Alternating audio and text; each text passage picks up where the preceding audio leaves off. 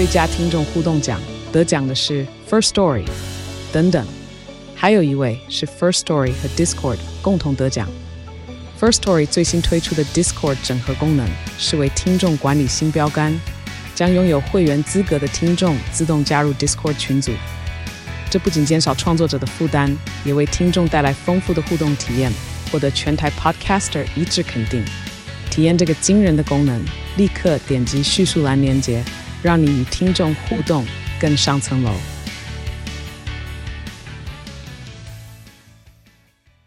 您所收听的是中广流行网《超级美食家》，我是主持人王瑞瑶。听众朋友知道，我前一阵子下台中了，在台中呢有好朋友跑来参加我们的《超级美食家》开播十周年的粉丝见面会，其中有一个帅哥翩然来到，不但翩然来到呢，还带了一本他新出的书，这本书叫做《生活中的非洲植物志》，书名叫做《利维亚的礼物》。胖胖树王瑞明跟大家问好，表姐好，各位听众朋友大家好，我是胖胖叔，我又来了，好久好久不见。我记得上次我们在超级美食家的节目里面跟大家分享胖胖树，是胖胖树办了一个展览，对不对？那展览结束了吗？还没到十一月十九号，真的还假的啊？你赶快赶、嗯、快给大家再宣布一次。到十一月十九号，在孙运璇人文科技纪念馆，就是小南门捷运站出来，大概两百公尺就到了。很漂亮的一个建筑，对不对？然后在二楼，嗯、一楼是介绍孙云选先生，然后二楼它是一个展馆。嗯、然后这一次其实就是把我五本书的东西实体化。然后有可以吃的沙士糖，可以摸的，然后可以闻的，很多很多香料，而且有一些香料可能是台湾第一次展出，比如说科巴籽，可能很多人都不知道这个。科巴籽，对，它是亚马逊的一种，闻起来有一点点类似檀香，然后看起来像石头一样，然后直接拿来烧。那我要问一下胖胖叔王瑞明，你什么时候会在这个展览啊？我知道我上次刚开展的时候，你说你周四都会在。对，我周四都会在。好，因为呢，好不容易有展览，而且好不容易有一个植物展，而且呢，听说很多人去看展览，非常多哎、欸，就是有。来自各界的人，有一些让我非常惊讶，真的，对对对对，四面八方的朋友都来看植物。好了，我们今天呢，我们要回到这一本书，这本书呢，《利维亚的礼物》，它是由麦浩斯所出的哈。听众朋友，如果你觉得“利维亚”三个字很难记，好，现在胖胖树就要告诉大家，为什么书名叫“利维亚”。呃，其实利维亚就是非洲，只是它是古代的说法，就从。明朝，到哦一直到清朝，大概光绪年间之前，非洲其实就是叫做利维亚。哦，就是那个年代，我们翻译非洲就是利维亚。对，因为那时候大家记得利马窦，对，然后用了一个昆语万国图，然后那时候不，因为他是意大利人，嗯，然后他讲意大利文嘛，还是拉丁文之类的。那那时候，比如说欧洲叫欧罗巴，那非洲他就把它叫做利维亚。哦，所以跟利玛窦有关哦。对，好，所以听众朋友，如果你们对这本书啊感兴趣，非常非常感兴趣，我是建议你们一定要去买了哈。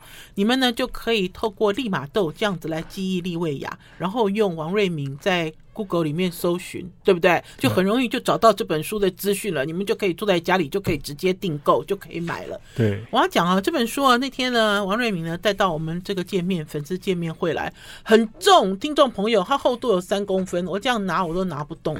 可是呢，我自己呢就一边翻一边看一边笑。哎，王瑞敏，你越来越会写书嘞！你在写植物，好有情感哦。请问一下，跟你这次变瘦有关吗？听众朋友，王瑞敏从胖胖树变瘦瘦树嘞。当当然，胖胖树不是形容他的身材啦。王瑞敏告诉大家你的近况。我这一本书其实已经是最后一本了。其实我一开始在，应该说这个系列啦，因为我从一开始在规划就是五本。对。然后第一本就是总总论介绍嘛，然后从东南亚、嗯，南亚。然后本来是要非洲再拉美，对，那结果先写了拉美，再写非洲，嗯，然后其实我后来觉得这样是对的，因为这是老天爷的安排。因为先去了，嗯、我先去了厄瓜多，所以先写了拉美。嗯，然后非洲其实你如果仔细看全球化，它其实是全球化最后一个。就欧洲人说它是。诶，黑暗大陆就最后一个大陆啊！嗯、但其实非洲的植物跟我们的生活很早就就融在就融在一起，就里面有很多可能大家会很惊讶，你常常吃到的东西，比如说有各种瓜类。其实都是来自非洲，没有错啊。因为在王瑞敏在写这本《利维亚的礼物》的这本书的时候，为什么大家觉得看起来它不像是一本植物学的书？就是因为王瑞敏的切入方法都是跟你生活周遭可以碰到的植物在一起，而且从一些很有趣的观点直接切入。还有刚刚上一个问题你没有回答，为什么变瘦？我有运动啊，这个是我就是为了 我再给你一次机会。这真的，真的，真的就是有认真运动，被爱情滋润的男人，是不是王瑞敏？好高兴哦！这个，这个，这个，我们要低调。这是我认识王瑞明以来，我看过王瑞明最瘦的一次。这就是为什么那一天王瑞明戴着口罩，然后默默的走进粉丝见面会。因为本来那天王瑞明说他有展览什么，他很忙，他没有办法出席。他默默出现的时候，我吓一跳，哎。我等一下会跟王瑞明合照，然后拍一张照片，然后把过去我跟王瑞明的合照也调出来，大家就可以知道了。哎，等一下啦，你姐姐哦，一辈子都这样胖乎乎，针对减肥这件事情有建议吗？建议就是晚餐不吃。嗯然后每天跳两百个那个开开合跳就会瘦了啊！直接在原地这样跳开合跳就会瘦？呃，但不可以一开始就跳那么多了，就是要慢慢的哦、嗯。但晚餐不吃这件事情一开始很痛苦，当然很痛苦了。然后是大概大概痛苦五天就会习惯了。好了，给大家做参考哈，搞不好下次王瑞敏看到我的时候，我也变瘦了，我就会跟他讲说，诶，我也做了开合跳哦。好，我们要先休息一下，进一段广告，直接给大家导读这一本非常精彩的植物书《利维亚的礼物》。休息一下再回来。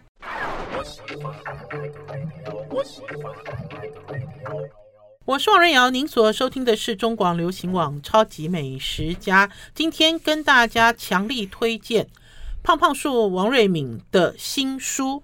虽然他讲说这是他的最后一本哦，可是我觉得不是，应该是说王瑞敏哦，准备要这系列了。对，这个系列的拼图的最后一块来了，讲的就是非洲的植物，而且就是我们生活周遭的植物。书名叫做《利维亚的礼物》，利呢，利益的利。对不对？未就是未来的未，亚就是亚洲的亚。听众朋友，如果记不太起来这个书名哦，就记利玛窦就好了，对不对？就非常好，容易记。好了，接下来都是王瑞敏的时间了。王瑞敏来开始给我们来导读这一本书。呃，其实啊，简单来说。呃，很多人会觉得一去非洲就觉得非洲很热啊。嗯，其实非洲都在高原上面，嗯，所以其实去非洲一定要带外套，不然你会冻死。嗯，然后很多人想要非洲就想要草原，可是非洲其实有沙漠、有雨林，然后还有地中海气候。所以我这本书其实就是从。北非，然后东非，然后中西非、南非，然后最后还有大的马达加斯加岛这样来来做划分。嗯，然后生活中很多可能你真的太习惯了，像我第一篇开篇就写西瓜，而且我不是写西瓜，我是先写瓜子，瓜子，咔啦咔啦咔啦的瓜子。那因为这其实都是从我生活经验啊，因为我小时候我们家做瓜子，嗯。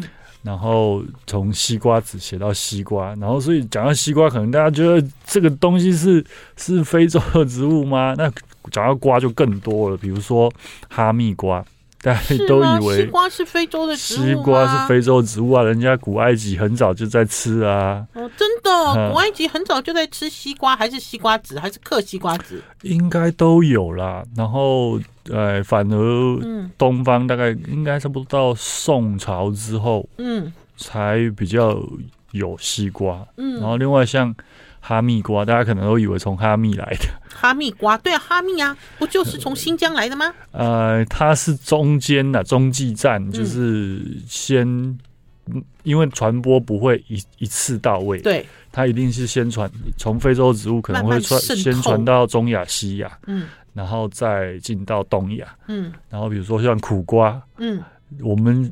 很熟悉的苦瓜，那比如说大家想山苦瓜，那其实它的种源就是在非洲。嗯、苦瓜也是非洲的。我要讲一个更我觉得啦，可能我自己非常 shock，、嗯、但是大家应该会更跌破眼镜的，就是葫芦，就是卜啊。卜啊，卜啊，这个植物有多多夸张啊？就是、嗯、呃，它应该是人类文明里面很早栽种的作物。呵呵然后以前没有 DNA，所以考古学家在美洲、嗯在亚洲、在非洲、在太平洋的岛屿上面挖出卜啊的时候，都觉得很神奇，这个植物怎么可以分布这么广？到处都有卜啊。对，但后来做了 DNA 鉴定之后，发现非洲才是卜啊的故乡。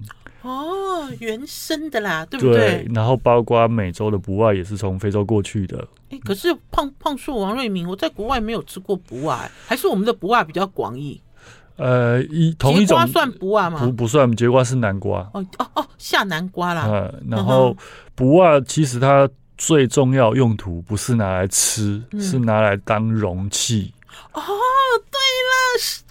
那个水瓢嘛，对，那全是酒瓶嘛，对，因为说真的，你会发现，不管是植物学家或全世界对不外的认知，它就是酒瓶。嗯，然后在古代不会制陶之前，人类在不会制陶之前，还是需要容器啊。嗯那能够取得容器，你又不可能钻造石头，能够最方便取得容器是就是不啊，所以它跟着人类大迁徙，在人类还没有文字之前，它就跟着人类到了世界各地。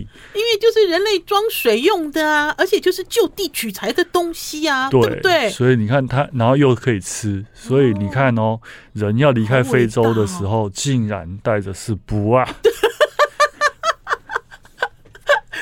观点好玩，而且听众朋友，你现在脑袋里有画面了，对不对？就是有一批人穿着很破烂，可是腰间都别着一个葫芦。你讲葫芦，葫芦，葫芦，葫芦，你讲卜啊，好笑。哦，原来是这样子的。嗯所以等于是不啊也是来自非洲，对不对？对，原生是，而且它其实话很多哎。对啊，因为也。感谢现在的科技发达，因为现在 DNA 技术很好了，嗯、我们就可以开始溯源，对它的整个演化从哪里驯化。那这大概这十年来啊，嗯、关于作物的原生地有非常多。不同的观点，以以前都不知道，比如说苦瓜，以前会觉得是印度，嗯，那现在进一步发现，还有西瓜，嗯，因为都有发现野生种，然后开始做 DNA 鉴定比对之后，才发现、嗯、哦，原来非洲是这么多瓜果的故乡。所以其实 DNA 鉴定很厉害，搞不好以前大家都是透过资料来推估，对不对？对，对，以前是透过考古嘛，对这个地方可能曾经出现什么，嗯、大家来拼凑。可是 DNA 鉴定之后，就等于是立刻就决定了他的身份，你是？谁的爸爸，谁是你的儿子？然后再来是以前考古挖出来要做 DNA 鉴定很难，嗯、现在有新的技术可以做到这一点。哦，原来如此哦，好有趣哦。好啦，所以呢，这一本利维亚的礼物就从西瓜开始说起。可是呢，除了西瓜之外哦，其实哦，看那个胖胖树王瑞明的。文章有趣就是在于哦，你都好喜欢引经据典哦。你其实看了好多资料，看了好多书哦，而且王瑞明的生活经验非常丰富。因为紧接着呢，要给大家介绍的这个就是三毛。你还记得三毛吗？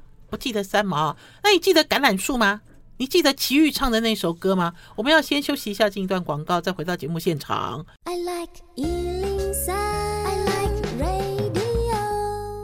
我是王瑞瑶，您所收听的是中广流行网《超级美食家》。今天邀请到的是胖胖树王瑞敏，来到我们《超级美食家》介绍他的新书《利维亚的礼物》，强烈推荐大家要去买这本书哈。这本书的厚度有三公分这么厚，可是呢，我相信你这个书啊，拿到手上之后就爱不释手，一路阅读。好啦，王瑞敏，你之前出的几本书都卖得好吗？我都好担心你没饭吃哦。呃，不会啦，我的书是算都算科普书里面卖得好，你看。第一本就已经十几到不知道多少刷去了啊，所以有卖到十万本这么多吗？呃，全部了，差不多了，全部，然后要呃，就叠起来已经超过一零一了。哦，哎，不错，但我不烦恼了，因为我总是认为哈，像写这样子植物学很专精哦，搞不好很多人打开来就会看到很多专有名词，其实不会。王瑞敏在讲植物的时候，一点都不会让你有这样子的障碍。我们紧接着就要来给大家介绍三毛，三毛是你的年代吗？三毛红的时候你出生了吗？还没啊，但 但他红好几个世代嘛，就像金庸，就像比如说。琼瑶阿姨，或者是比如说 倪匡，呃，倪匡那时候我有追过，对啊，这这是大家都追过的书嘛，甚至比如说张爱玲，对哦，张爱玲更久远啊，然后白先勇老师啊，你看台北人到现在还在再刷，对呀，因为老实讲，文学这件事情不会因为作者是否在不在，他其实会一直一直流传。那所以等于是三毛对你的印象是什么？说真的啊，其实那个男朋友在好浪漫哦。对，然后还有就是撒哈拉，讲讲到三毛，大家想到就是撒哈拉。然后那个年代其实不能出国，然后甚至是我不要说他那个年代，我小时候去过撒哈拉也没几个吧。现在去过撒哈拉也没几个啊。对啊，而且不是不是大家热热烈要去的观光景点啦。而且他去的一个梦，那他去的那个西属撒哈拉，现在就更难去了。呵呵对啊，因为说真的，大部分大家去旅游，你也许你去摩洛哥，谁要去西属撒哈拉？嗯、没有错。对那可是三毛放在你的书里面，是因为橄榄树？对，是因为橄榄树。因为我一直觉得很纳闷，因为小时候其实大部分人是不认识这个油橄榄。就橄榄油应该是差不多，我两千年以后才有所谓的橄榄油，然后才有人在讨论橄榄油啦。对啊，然后两千年以后才有橄榄油，然后我们才认识了橄榄树啊。还有就是胖胖树，我以前哦，在吃到了橄榄油的时候，我老实讲了啊，因为在台湾有一种呃零嘴。就是有一种蜜饯腌制的那个橄榄嘛，然后我记得我第一次在吃橄榄油的时候，我说嗯，那种橄榄怎么榨得出这样子的油？然后，之后呢，就之后慢慢深入说，嗯，外国的橄榄怎么跟台湾的橄榄不一样啊？嗯，完全不一样哦，口感不一样啊，这是怎么回事？形状也不一样啊，就。哎，其实吃沙拉的时候还是可以吃到油橄榄的那种黑橄榄呐，嗯、但你会发现大小大小不一样。嗯、那其实因为它其实只是长得像，然后一般俗名上面常常都会大家会很习惯的把一个长得很像的东西，然后再加一个形容词。嗯，然后可是油它因为它是榨油嘛，所以叫油橄榄，或叫欧洲橄榄，或叫地中海橄榄之类的。嗯哼，那。完全不同科，因为它是木犀科，嗯、然后我们吃的那个橄榄是橄榄科，嗯，大小也不一样啊。所以我们吃的零嘴是橄榄，是橄榄科，对，是橄榄科的橄榄。然后是呃，国外榨油的是木犀科，木犀科的油橄榄。哦，是不一样的。所以我后来就觉得那，那那那橄榄树这一首歌很奇怪啊。嗯，那个年代又没有橄榄油这东西，嗯、所以我一直很好奇，为什么三毛会。把它叫做橄榄树，因为这个植物其实来台湾很久了，嗯、在古书上面就把它叫做奇敦果。奇敦果，等一下，等一下，胖胖树，我先理一下哈。你自己看三毛的书，然后推估他写橄榄树，讲的是台湾的橄榄树还是非洲的橄榄树？我觉得他讲的是非洲的，因为他去过嘛。他一，而且他自己说他很喜欢橄榄树，橄榄树，所以他讲的一定是这个榨油的橄榄树哦。因为老实讲，在台湾哦，吃这么多年的这个腌制的这个零食的橄榄，我也没有看过这个树长什么样哎。这几年有，这几年比较流行，因为我我后来发现，像台中有不是新的拉拉坡，对，然后它中岛的装饰的树就是这个，就是我们吃到的这个橄榄油的橄榄树。你讲的是橄榄油还是我们吃的零嘴？橄榄油的橄榄油橄榄，我们就叫它油橄榄。油橄榄其实，在台湾现在好流行，变成装饰性树了。装饰性，它主要是装饰，就是很多地中海风格的餐厅就会种。好，然后呢，因为呢，我们今天呢是来给大家推荐胖胖树的这本《利维亚的礼物》啦。我一直哦都想让胖胖树自己念一段好，就是我自己在看胖胖树的书的时候，我觉得他读了好多，就等于是胖胖树做了好多研究，才写出了这样子的书。我要胖胖树来念这一页的倒数第二段，这个。哦，OK，来，很有趣的听众朋友，你们要专心听哦，因为是古文哦。好，酉阳杂俎，其敦树出波斯国，亦出茯苓国。茯苓呼为其须。因糖反稀，树长二三丈，皮青白，花似柚，极芳香。子似杨桃，五月熟，西域人压为油以煮，饼果，如中国之用巨盛也。茯苓是东罗马帝国，巨盛是芝麻。断层是对有感而的描述，从植物从植株样貌到使用，十分清楚。等一下，胖胖树，这是一本什么书呢？在你写植物学的时候，这本书很重要吗？很重要哦，叫做《有阳杂煮》，应该是煮吧？煮啦，就是人为刀俎，我为鱼肉的煮啦。对，这是一本什么书？从我第一本书到这一本书，我一直引用，因为它是一本算是。笔记小说，然后志怪小说，嗯、因为这个断层是非常的博学，嗯、然后他也他他应该是没有出过，他没有离开过大唐，但是他就去找了很多从其他地方回来的人，然后写了很多哦，很像我们现在的记者啦，对对对对对对，访谈，是是。然后因为他自己对植物很有兴趣，嗯、所以他里面是有很多篇章写了很多植物，嗯、然后再来是他对吃也很有兴趣哦。所以他也写了很多吃。那以前文学上面可能因为他的文采，你说很好嘛？我觉得到一般，他就是很记叙性。嗯。但是你如果从其他角度来看，你就会觉得哇，这本书真的太精彩了。他就是记录了那时候各式各样的民生。然后因为唐代是一个非常繁荣，然后有很多波斯人、色目人会，甚至有非洲人。哇，够狼就追年代啦，会到长安。那大家看，就是电视上面就就会知道，那是一个很繁荣的时代，嗯哼，所以看他写了什么很好玩的哦，哎、欸，好有趣哦！听众朋友，这本书有趣就是在这里啦。好啦，我们要先进一段广告，再回到节目现场，再来跟大家讲我的故乡不是金门，大家猜一猜是什么植物？休息一下再回来。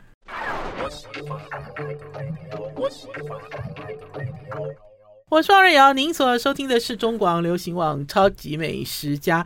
前一阵子我才在脸书看我的好朋友都在喝这个年代久远的高粱酒啦，大家都觉得记不记得记不记得往后的刚在。结果呢，在这一本利维亚的礼物的新书，胖胖树王瑞敏呢就有一篇写的是我的故乡不是金门，大家猜出来了吗？高粱怎么回事呢？高粱哦，说真的，我对他的印象就是我小时候，一九八零年代末期，那时候稻米生产过剩，嗯，然后云嘉南就种很多高粱。啊，台湾有曾经种过大面积的高粱，大面积，然后冬天种高粱，然后我。我就是很喜欢骑脚踏车去碾压那个高粱，因为它就是晒在路边。啊，可是那个时候胖胖树，那时候高粱是拿来吃的吗？没有没有没有没有，就是榨酒，呃不不是做酿酿酒。嗯，高粱一直都不是在台湾，一直都不是拿来吃。早期没本岛比较少种，只有不能灌溉的丘陵或者是澎湖雨水少会种高粱来吃。贫瘠啦。呃，对，因为它耐旱，它有这个落杂粮。骆驼就是粮食中的骆驼这样的，粮食中的骆驼。对，因为它非常非常的耐旱，可是它很高大。我印象中高粱很高大，虽然我现在长高了，我还是觉得高粱还是比一般的作物高。它大概就像玉米一样，可以长很高。等一下，听众朋友有看过那个红高粱的电影吗？的确是很高很高的作物，高的作物。虽然有矮种，嗯，然后后来我也曾经帮金门国家公园做过调查跟研究。所以你也曾经栽在高粱田里哦。我真的 讲来听听。因为金门会转那个鱼尾巴，对，然后转到你就要喝嘛。然后一开始去不知道，大家都被灌醉了。后来第二天又要再找我们说不行不行，这样那个工作做不完。做调查了，每天都腿软。然后他们还会把高粱，就是高粱瓶子塞在让苦瓜长在高粱瓶子里面，嗯、然后再把高粱倒进去泡一年。嗯、哇，那个苦瓜高粱酒超好喝哦！不小心要越喝越多，然后你就倒了。我其实要去金门了，我就想要做这些好玩的东西。我喝高粱酒，听众朋友，你们喝高粱酒喝了一辈子，有看过高粱长在土里的样子吗？现在去金门有。对。哦，哎哎，我哦，酒后不开车，开车不喝酒，未满十八岁请勿饮酒。对啊，听众朋友，你们有看过吗？我其实哦，最近接近高粱的时候，是去金门酒厂，他给我看高粱酒的酒糟，酒糟不是品种，酒很硬，酒糟。可是太武山下种很多，我的照片就是在太金门拍的，好漂亮哦。好了，给大家看一下金门太武山下的高粱田。好，这个在胖胖树的这一本新书《利维亚的礼物》有哦。我一直想要让胖胖树哈，你知道再念一段给大家听啊。因为呢，胖胖树呢，呃，在我们节目现场跟大家聊他的书，然后呢，呃，来，我要让胖胖树念，因为胖胖树其实书里面也引用了很多《本草纲目》的东西，对不对？好，来，我们来念这个，好，这一段。《本草纲目》这边开始，好，一样哦，听众朋友，我都会挑很难的哦。难的原因是因为，呃，听众朋友也可以透过胖胖树引用了这些，就是古书里面的句子，大家来听听看他对植物的研究。来，《本草纲目》中有非常详细的描述，包含名称由来。因为最早是蜀地开始栽种，所以称为蜀树。嗯，也没有遗漏高粱的外形特色。栽种、采收季节，红黄两色不同品种。最有意思的是，李时珍还列出了高粱的种种用途：酿酒、蔗桂、煮粥、救荒、养畜、做扫把、织薄席、编篱笆当燃料。如果没有想。无法想象可以亲自走一趟金门，就有机会尝到高粱加入稀饭煮成卤碎糜，做成类似年糕的卤碎粿，做成茶点的卤碎饼。嗯，也别忘了去买一对去掉谷粒的高粱穗杆制成的扫把或提篮。相信一定对高粱印象深刻。有没有这一段文字清楚的把高粱活灵活现的写出来，对不对？不是，就不是说一个植物啦，还是说一个植物的图鉴？不是，其实就在你的生活，对不对？尤其是金门人，我这次我也要去找高粱哦。金门，嗯、对，然后扫把，其实高粱，大家你去呃这个五金行买扫把，然后那种一束一束的植物做的，那个其实。通常都是高粱，哎、欸，不知道哎、欸，我们家有一把。对，然后扫把不能买一把，要买一对。为什么？呃，民间就是，就人家家里有丧事的时候，你才会买一把扫把。哎、欸，我不知道哎、欸，有这个习俗。胖胖树，我通常扫把都只有买一只哎、欸。但因为现在大家不知道啦，所以呃不知道没关系。但如果你现在听到了、知道了，以后扫把要记得要买。一对一模一样的一对，对，不能买一把。好，因为通常是家里面有人呃特殊的情况才会买一把。好，所以胖胖树给我们长知识了哈。好，所以呢，除了高粱，哎，等下胖胖树，所以你爱高粱酒吗？哎呀，爱哦，好爱，对不对？对呀、啊，很香哎、欸。好，酒后不开车，开车不喝酒，未满十八岁请勿饮酒。好，紧接着呢，我们要来继续介绍这个。听众朋友，这个季节应该刚刚过吧？就是竹子湖的浪漫约定海域。海域也是来自非洲吗？南非。南非。嗯哼哼，说一下海域跟你的情感。其实哦，我小时候因为大家都有印象，上个世纪是周休一点五日。嗯。那一直到本世纪才开始周休二日。嗯。然后开始有所谓的休闲农业。对。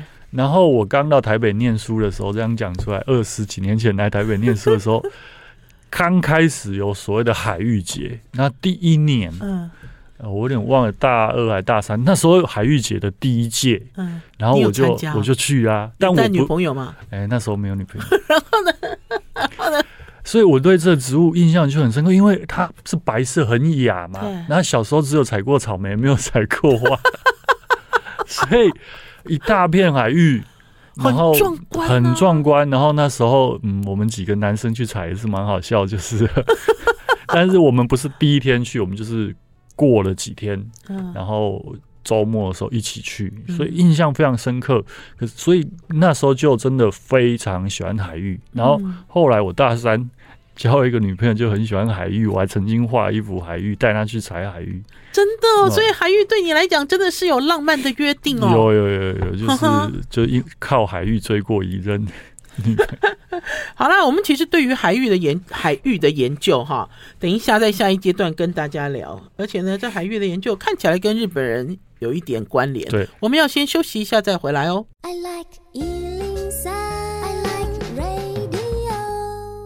我是王瑞瑶，您所收听的是中广流行网《超级美食家》。今天邀请到的是胖胖树王瑞敏来介绍他的新书《利维亚的礼物》，由麦浩斯所出版。我对海域的印象是来自劳莱与哈台。小的时候在看这个黑白的默剧，有一天呢，应该是呃哈台生病了。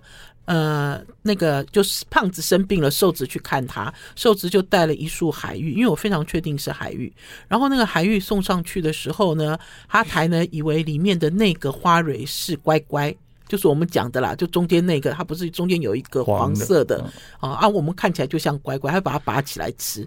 这是我在很小的时候对于海芋的印象。基本上那应该是不能吃，那是它的花絮。我知道那是他在演那个默剧，默剧在搞笑。可是我快笑翻了。我们那时候，哎、欸，原来有有一种花里面有长乖乖，这是我小的时候的印象。那所以王瑞敏对于海域的研究呢？嗯，一开始其实真的就是觉得它很漂亮，嗯，但后来慢慢的去认，其实就是因为海域，我开始研究竹子湖。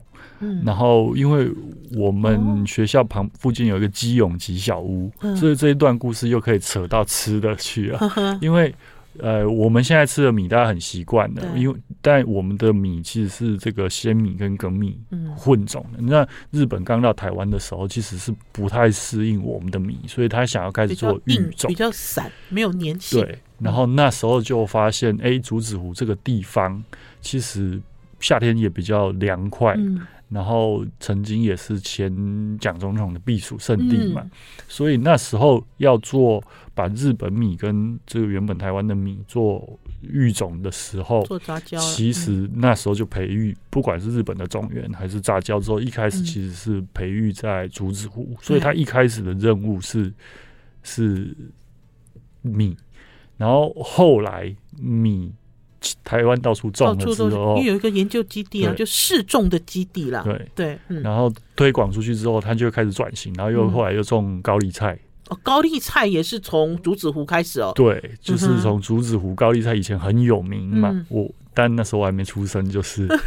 那后来因为中横开通了，所以又种到中横去。对啊。然后他就就他的又开始转型，他的任务又结束了。然后。但竹子湖的里长也是很有远见，他就开始种花卉。哦，他一开始种唐菖蒲，就剑兰。对，因为国人早期喜欢红颜色的，然后过年一定要啊。对啊，拜拜一定要啊。那到现在阳明山竹子湖还是有很多的，还是有一些花农啊，不能说很多，跟盛况比起来已经少很多。然后一直到据说是因为蒋总统过世的时候，嗯，之后。还开始用白色的花哦，因为白色的花对于我们来讲其实是比较，对不对？对，但台湾的花会比较树木啦，有一种树木，某种程度要感谢蒋宋美龄女士，因为她是很喜欢花的人哦，所以才会推广出来。对，然后你看她有一，她影响了士林官邸嘛，嗯，然后影响了台湾的花卉产业。当然，然后又讲到一九九零年代经济起飞之后，开始大家开始学插花。嗯，然后海芋本身是一个可以耐久。嗯，因为不是每一种花，耐久，不是每一种花都能适合拿来插花，因为有些花一插两三天就谢了。可是有一些，你像海芋一插可能就超过一个礼拜，对，甚至到十几天，所以它的耐久性很好。然后慢慢的，它就。变成了插花上面一个很常用，而且你看现在很多人婚礼、嗯，对哦，我刚才脑袋里就是想到婚礼啊，对啊，用了大量的海芋，嗯，嗯。好好纯洁，对，对不对？它有一个很好的一个形象，所以海芋在竹子湖会落脚生根，其实是要谢谢那个里长。然后还有气候要对，啊，要谢谢那个里长，嗯，谢谢那个里长，就是有远见的里长，有远见。因为哦，就像刚刚胖胖树讲的，以前哪里有什么周休二日？以前天天都在工作啊，就算周休一点五日，你还是不断的在加班啊。我第一次去竹子湖的东西是、嗯嗯、去竹子湖的时候是没东西吃的、欸、啊，所以那个时候并不是我们现在想的，你知道什么农家乐之类的，没有没有没有的。那时候去就只有采海芋啊，嗯，然后很简陋的。路边摊呐，现在到足足超多那个休闲农，就是餐厅很多了啊。所以其实也可以透过海域看到台湾生活的改变，对不对？然后整个经济变迁呐，嗯，就短短二十年呢。所以胖胖树，你来到台北读书的这一段时间，也让你有一种与海域共舞的浪漫情怀，对不对？对啊，我常常说，我看着一零一长出来。然后看着台湾从一一周休一点五日到周休日，然后从。大家不习惯出去玩，到出去玩，那对整个植物、农产品各方面的产业影响非常多。是因为你的观察很敏锐啦，而且其实是长期观察，而且是都记在心里。或许听众朋友会觉得这就是生活的琐碎事，其实没有哎、欸，累积下来都是大学问哎、欸。因为胖胖树啊，在这本书里面有一个东西好好玩哦，因为我明明在看看看看看，然后就发现胖胖树你好了解我们哦，好了解哦，这里面有一张叫做。每每个人都可以有绿手指，你怎么知道大家面对植物都很头痛啊？我我不是绿手指，我是我我是黄，我是金手指哎、欸！我每次碰到植物，植物都变黄色哎、欸！所以你这里面有急救手册哎、欸、，SOS 哎、欸！因为我自己种死的植物应该有超过五百。因为就在书里面呢、啊，胖胖树就讲说，好多人看到他都跟他求教，然后胖胖树的意思就是，如果你种的植物的数量够多，你就会变金手指变绿手指，是这个意思吗？对对对，其实就是锲而不舍去实验呢，锲而不舍去实验。好啦，听众朋友，我们的时间到了，大家也去追胖胖树的新书《利维亚的礼物》，谢谢大家，拜拜，拜拜，拜拜。